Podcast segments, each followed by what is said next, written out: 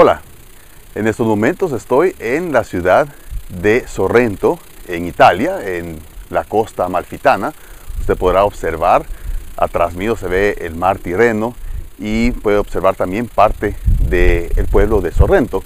Estoy acá con mi familia, estamos pasando unas eh, semanas de vacaciones aquí en esta bellísima ciudad. Y el día de hoy, el episodio de este podcast del día de hoy, eh, quiero hablarle acerca de lo que es el síndrome del hámster. ¿Y qué es el síndrome del hámster?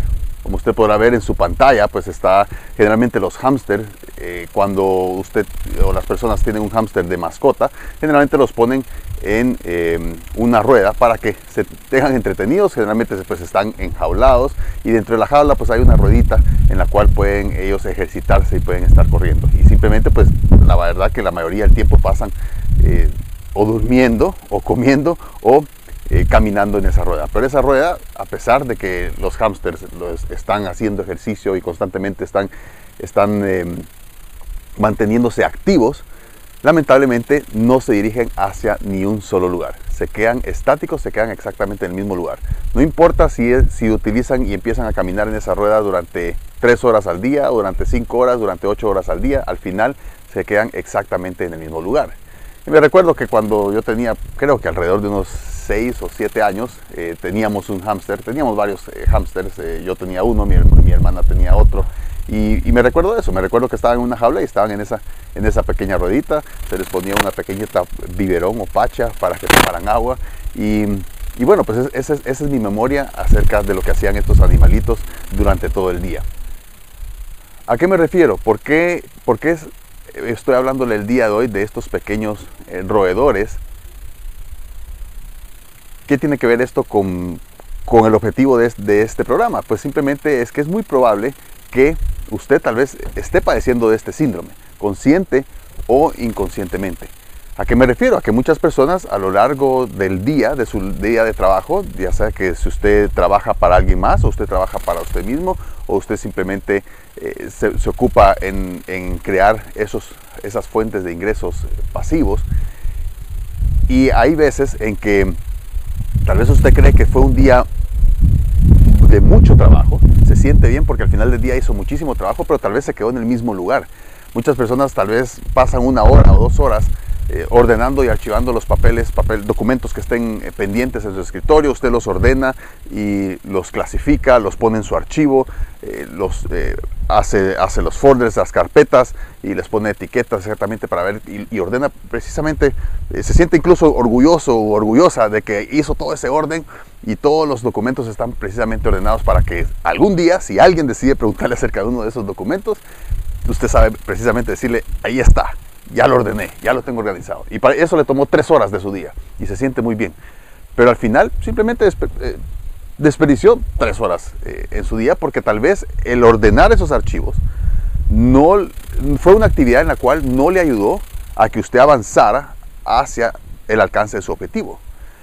Y, o tal vez usted durante el día pasó, como se dice, apagando incendios, en que otras personas le hacen consultas y usted simplemente está respondiendo, está ayudando a otra persona, otra, luego esta otra persona en su empresa, en su oficina, tiene una emergencia, usted le ayuda con esa emergencia, luego eh, entró la llamada de un cliente inesperado que tenía un problema y usted atendió a este cliente por teléfono, dejó de hacer lo que estaba haciendo y así fue apagando incendios, usted la hizo de bombero, de bombero eh, el día, ese día y bueno, al final del día usted se siente cansado, se siente que hizo muchísimas, muchísimas cosas, que hizo muchísimas tareas, pero lamentablemente no fue un día productivo, porque usted lo que hizo fue simplemente saltar de un lado a otro, pero si usted quiere ir de acá hacia acá, lo único que hizo fue estar en el mismo lugar saltando de un lado a otro, nuevamente, como el hámster.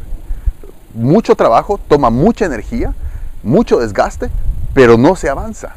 Es como, también como que si usted, eh, podríamos decirle el, síndrome de, la caminadora. Cuando usted ve en los gimnasios, el, cuando muchas personas pues van y se suben a una máquina para correr, para caminar y para hacer ejercicio y están durante media hora ahí corriendo. La máquina le dicen que avanzaron 10 millas o 5 millas durante esa, ese periodo de tiempo que estuvieron haciendo ejercicios, pero al final se quedaron en el mismo lugar. A eso es lo que me refiero.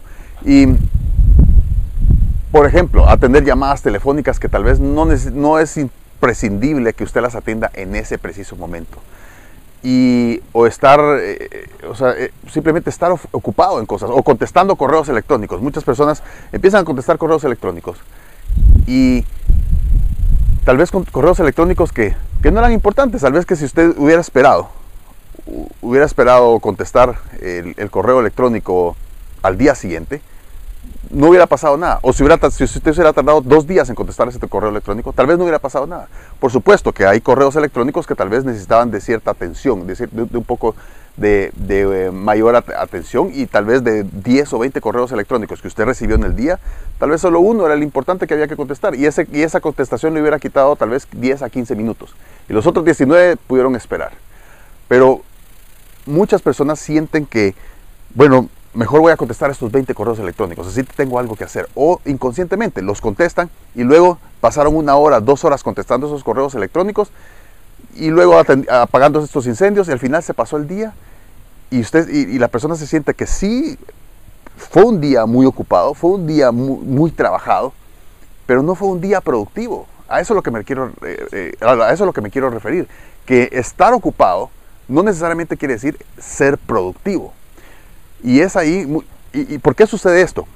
Como lo, como lo dije al inicio de este video, algunas veces es inconscientemente, otras veces lamentablemente es conscientemente, en el cual la persona sabe que tiene que hacer ciertas cosas. Por ejemplo, si usted, si una de sus metas o sus objetivos es incrementar las ventas del producto que usted está ofreciendo y sabe que para, hacer, para poder incrementar esas ventas hay que hacer, tiene que hacer una serie de cinco actividades.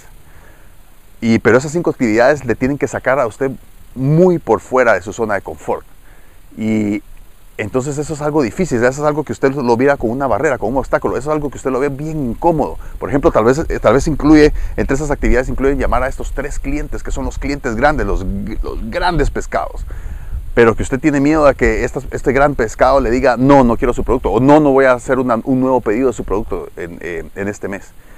O, es una, o es un proyecto que usted quiere eh, sacar y desarrollar adelante y necesita reunirse con esta persona clave, pero tiene miedo que esta persona clave le diga no.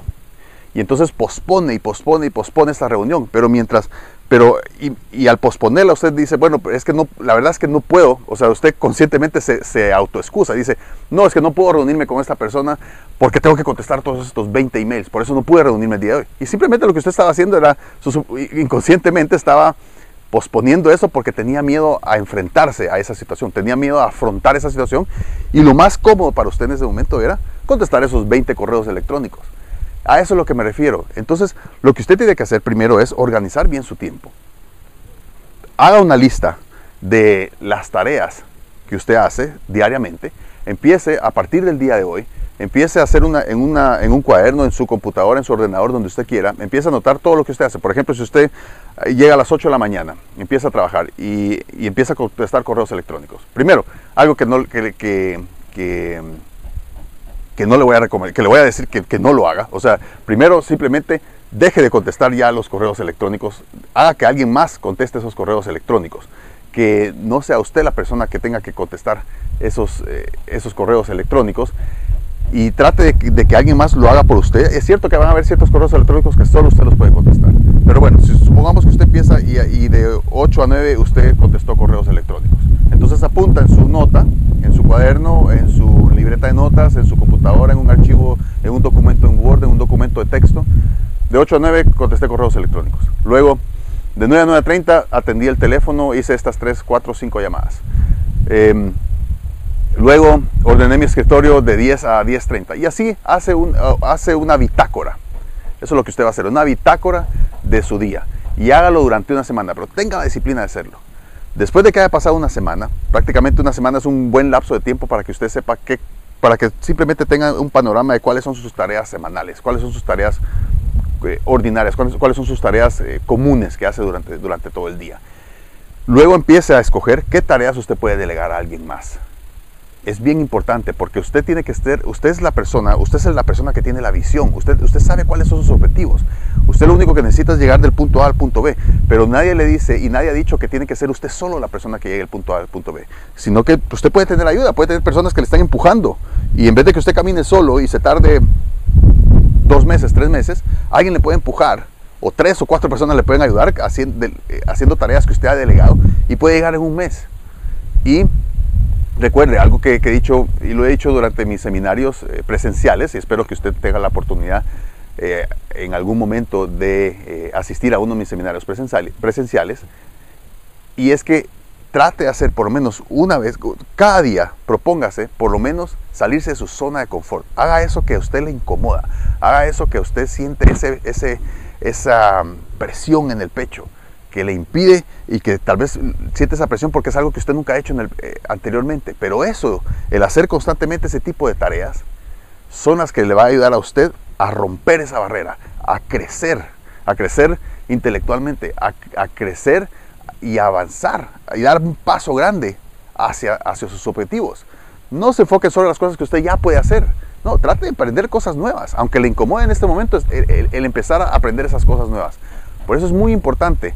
Porque si usted no lo hace, jamás va a llegar a alcanzar su objetivo. Si usted solo se mantiene haciendo las cosas que a usted le, para que, que usted le son fáciles de hacer o son cómodas, o no se esconda haciendo esas cosas, eso es parte del síndrome del hámster, que muchas veces por miedo a avanzar, la persona, alguien se, simplemente dice, bueno, mejor ordeno esto, mejor voy a ordenar mi escritorio porque está bien desordenado y ya cuando lo ordene me voy a sentir bien, me voy a sentir que estoy, que estoy,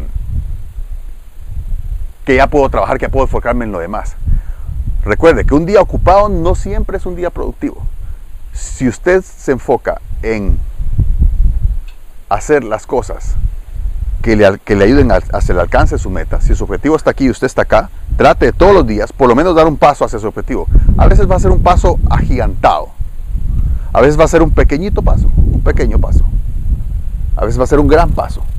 Pero si usted se queda quieto, nunca va a llegar.